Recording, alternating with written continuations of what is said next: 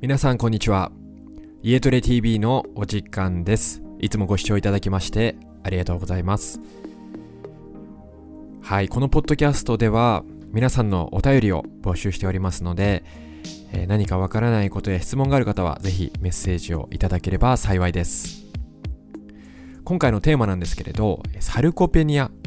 についてお話をしていきたいと思います。できれば5分以内にお話をしていきたいと思いますので最後までお付き合いください。皆さんサルコペニアという言葉聞いたことありますか？はい。あのメタボリックシンドロームとか。あとはえっ、ー、と出てこないですね、え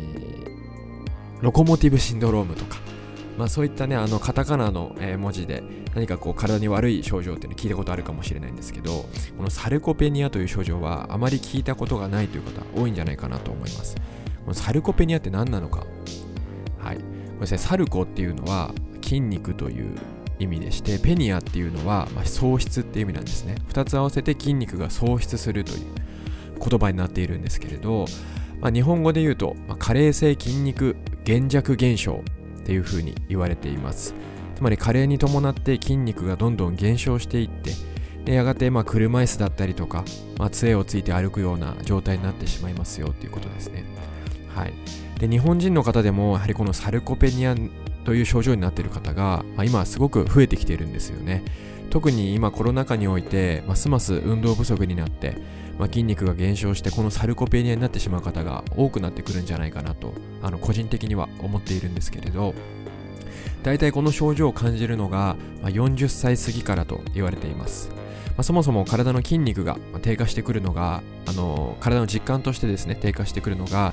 まあ、40歳というふうに言われているんですけれどこの40歳を過ぎた頃に、えー、サルコペニアになる確率が高い。さらには60歳を過ぎた時にはもうさらにさらにそのサルコペニアになる確率が高くなるというふうに言われています、はい、実際にあの私が以前勤めていた、えー、加圧トレーニングジムでもですねあのサルコペニアになってしまった方がいらっしゃいました。でその方はですねあの初めてジムにあの来店された時に、まあ、杖をつかれて、えー、いらっしゃったんですけれど上半身はとても元気だったんですよね。上半身はもう結構筋力があってご自身でも、まあ、腕立て伏せとかをやっているっておっしゃってたんですけど下半身の筋肉が非常に弱くなっていた。なのであのスクワットもすることができないですし寝てからこう起き上がることもできないという、まあ、かなりあの生活するのにはすごくこう大変な、あのー、コンディションというか体の状態だったんですけれど、まあ、その方が加圧トレーニングをして、まあ、筋力アップをしたいということでいらっしゃいました。はい。あのー、まあ、突然ね、そういった症状が起こってしまったというふうに、あの、その方はおっしゃっていたんですけれど、まあ、突如として、このサルコペニアというふうな症状が起こる方もいるそうです。まあ、基本的には徐々に徐々にという方があの多いんですけれど、突如起こってしまうと、まあ、自分でもね、どうしたらいいか分かんないくなってしまうと思うんですけど、はい、このサルコペニアという症状は非常に怖いなというふうな印象があります。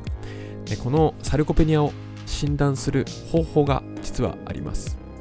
皆さんもしこのポッドキャストを椅子に座って聞いておられたらですねその椅子から、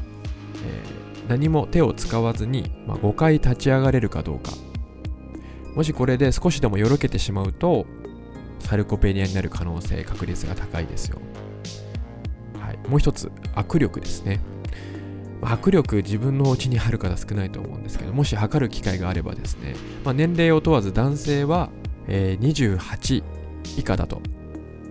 NG 女性だと18以下ですと NG となります。なんでこれらの数値よりも、えー、握力が低下している場合はちょっとサルコペアになる確率が高い。で最後に、えー、歩行速度の低下ですね。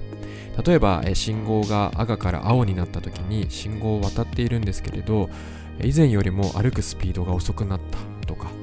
あとは階段いつも登っている階段を登るのがすごくきつくなった。っていう方は筋力が低下してしまっている可能性が高いです。はい。なので今お伝えした椅子から5回立ち上がれるかそして握力